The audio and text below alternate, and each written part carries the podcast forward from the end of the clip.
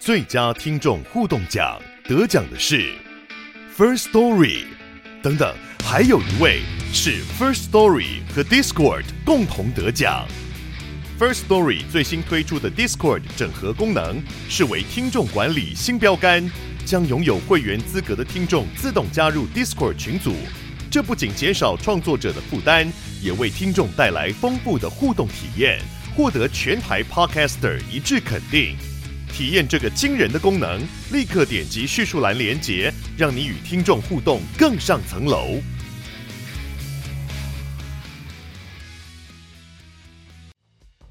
嗨，我是宝可梦。如果你喜欢今天的节目，也欢迎你先订阅我们的频道，然后也别忘了五星评价哦。今天的主题是某某九九狂购节来了，宝可梦教你刷卡省钱，再赚最高十五趴回馈。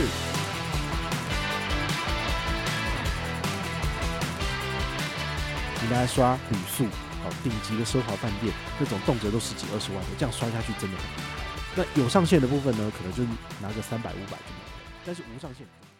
嗨，我是宝可梦，欢迎回到宝可梦卡好。今天呢是九月一号，九月一号有什么大活动呢？哈，除了 JCB 十趴的登录以外呢，好，还有一档活动你可以特别注意哦，这就是 Momo 啊这个网购平台它所推出来的这个九九狂购节。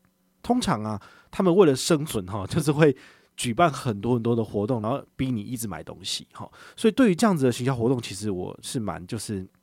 就是冷眼看待哈，因为他们是为了要赚钱，就求生存没有办法嘛。好，那你也知道 PC 用就越来越烂，所以 Momo 可能就是目前是台湾的第一大电商哈，做的还蛮好的。那这一档活动呢，到底有没有什么优点呢？我们来跟大家就是简单的分析一下。好，他这一次九九狂购节，他其实有准备一些重点活动，大家可以一起来玩。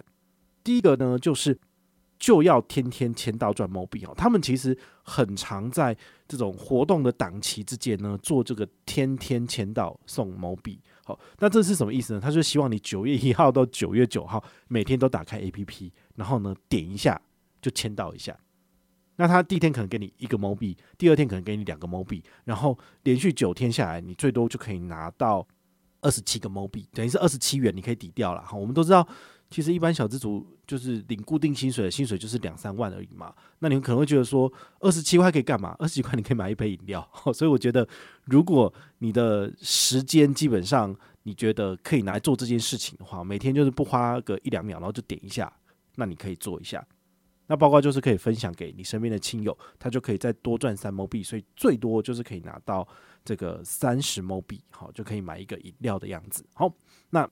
活动期间呢，就是九月一号到九月九号，然后记得在九月九号当天就赶快把它用掉，因为它活动点数效期直到九月九号。好，第二个好康是什么呢？叫做玩骰子转猫币哈。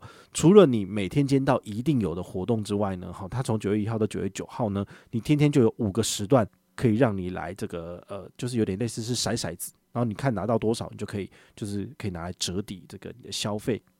那它的时间其实就是每天的早上九点零九分、十二点零九分、三点零九分跟六点零九分，还有九点零九分，就是五个时段。好，那每个时段都开放一个小时，那大家呢就可以玩一次。那你得到的这个 mo 币呢，就可以拿来折抵消费。好，最晚也是九月九号二三五九之前要把它使用完毕。好，第三个好康呢是。满额来抽这个九点九万份的好礼，好，他从九月一号到九月十二号，记得哦，这个不是只到九月九号，而是连最后的三天哈，实习生也包含进去。你只要下单超过九九九元，就可以抽九点九万份大礼，好，这叫做百分之一百中奖。那重点就看什么？看这一段时间里面到底有没有九点九万张的订单送出去。好，那如果你呃抽的。你下单下的多，你的中奖几率当然就比较高哈。那他在九月九号到九月十二号的四天，还有在加码抽 iPhone 十五。好，所以如果你有兴趣的话，你也可以趁九月九号的时候买，我相信应该是比较多的。那第四个好康呢是首日送九九九，就是你在九月一号，就是今天下单的话呢，哈，累计消费满额最高就是送九九九元。它的第一个门槛是满二。九九九，好，就是大概接近三千块左右，送九十九 mo 币。那第二个门槛是刷九千九百九十九，好，他就送你四九九毛币，大概是五趴回馈。那如果你是刷两万块，哈，就是一九九九九元，那你登记的话呢，就直接送你九九九毛币，就接近是一千块回馈，好，那你就可以把握这个活动。那你可能在第一天的时候赶快刷卡，那就有机会可以拿到，因为他写需要登录。所以也请大家特别注意哦，这种都是非常抢手的，你就是一定要在活动开放的第一秒点下去，你才有机会拿到哦。所以这个有的时候就会觉得说，这就是一个生意人的伎俩，然后你看得到，你可能吃不到，如果没有登到就没有这样子。好，第五个好康呢，叫做下两单送九趴。如果你想赚更多好康呢，就在九月九号结账哈。当天第一笔有有满一九九九年，再加上一笔三九九九，就等于是刷一笔两千，刷一笔四千块。然后呢，你就可以登记，然后就有回馈九趴的猫币这个样子。那你如果刷的多的话呢，就还可以再加码登记来抽 Samsung 三十八万大礼包。好，这是他们活动规则部分，详情你还是要上去看一下，好，看这个你适不适合，或者你是否符合资格这样子。好。第六个呢，这个我相信大家比较有兴趣哈，叫做瓜分六十六万元的奖金哦。它的活动期间是九月十号到十二号，它叫做什么？叫做返场庆。也就是说，其实大家可能会在九月一号到九月九号，就钱就刷光了，因为活动都在前面嘛。所以呢，它又设定一个，就是九月十号到十二号这三天，哈，这四天。那如果你有再继续消费，你就可以平分这六十六万元的奖金，哈。对，那活动期间呢，还是需要登录的哈，所以建议你就是在九月十号的凌晨零零零零，哈，你登录完之后再去刷，我觉得这样子是比较保险的。好，讲完了这个官方的活动之外，有没有什么你可以做 combo 的？其实银行有蛮多的这种信用卡是有针对网购有做回馈加码的啊，比如说国泰世华 Cube 卡，你把它转换到玩数位，那你就可以拿到三趴的小数点回馈无上限。但是呢，有一点非常不幸，就是国泰世华没有参与这档某某活动，所以呢，你没有办法拿到额外的加码。那九月一号到九月八号的暖身庆有哪些银行有做回馈呢？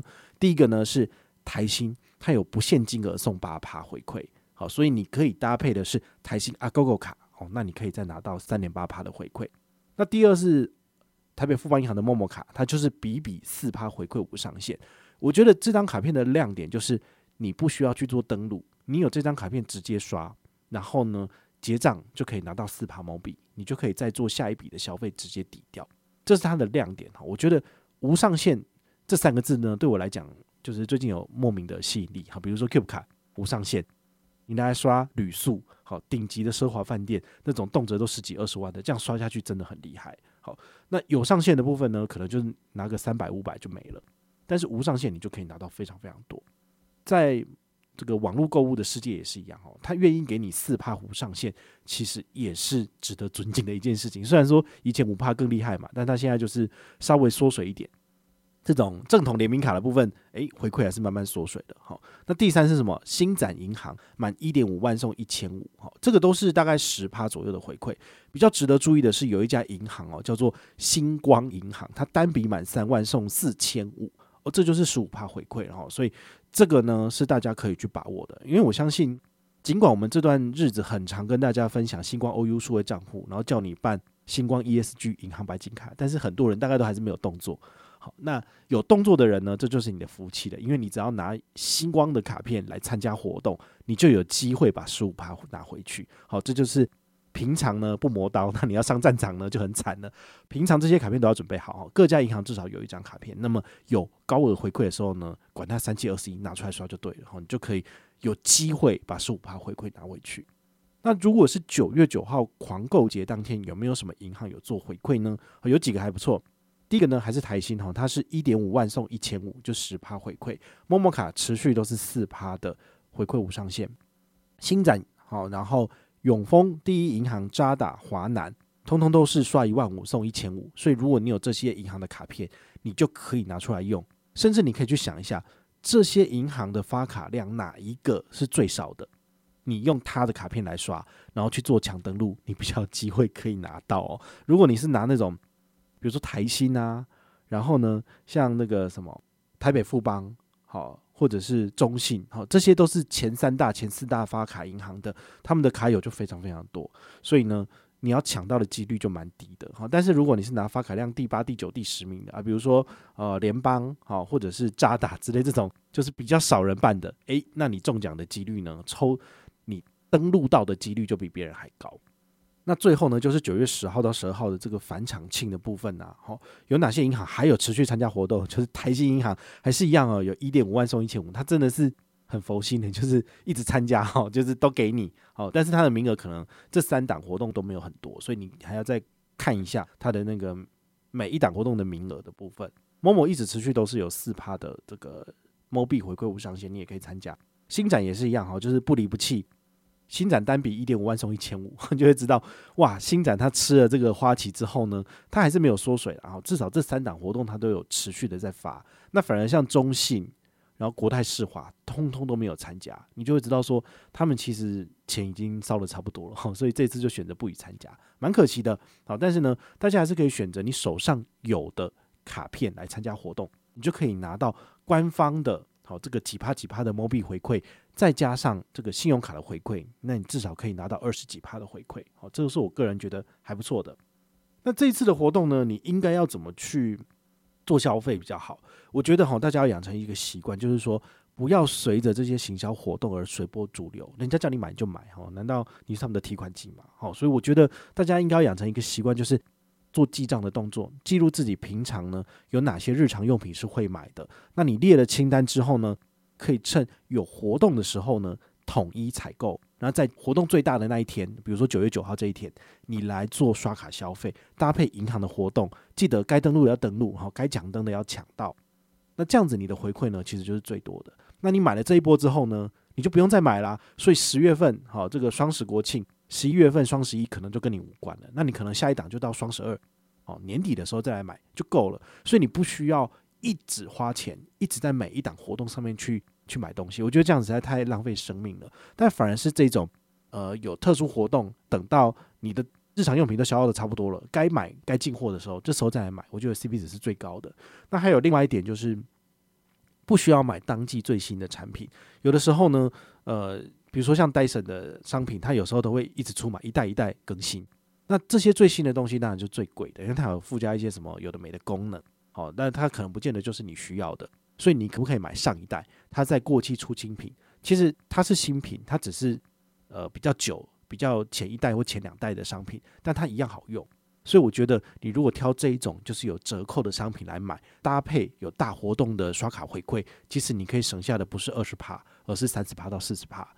我觉得这样子的话呢，你可以更理性的去做消费，然后去买到更适合自己的商品。好，所以这时候你还是要自己做功课。好，不是说人家叫你买你就买，而是你平常就要有观察这些你想要买的商品它的这个价格。好，它如果真的是落在这个区间是很便宜的，搭配银行的优惠，搭配官方的活动，那你才可以省更多。我觉得这就是很重要的一个消费的精神。好，希望大家都能够学习到。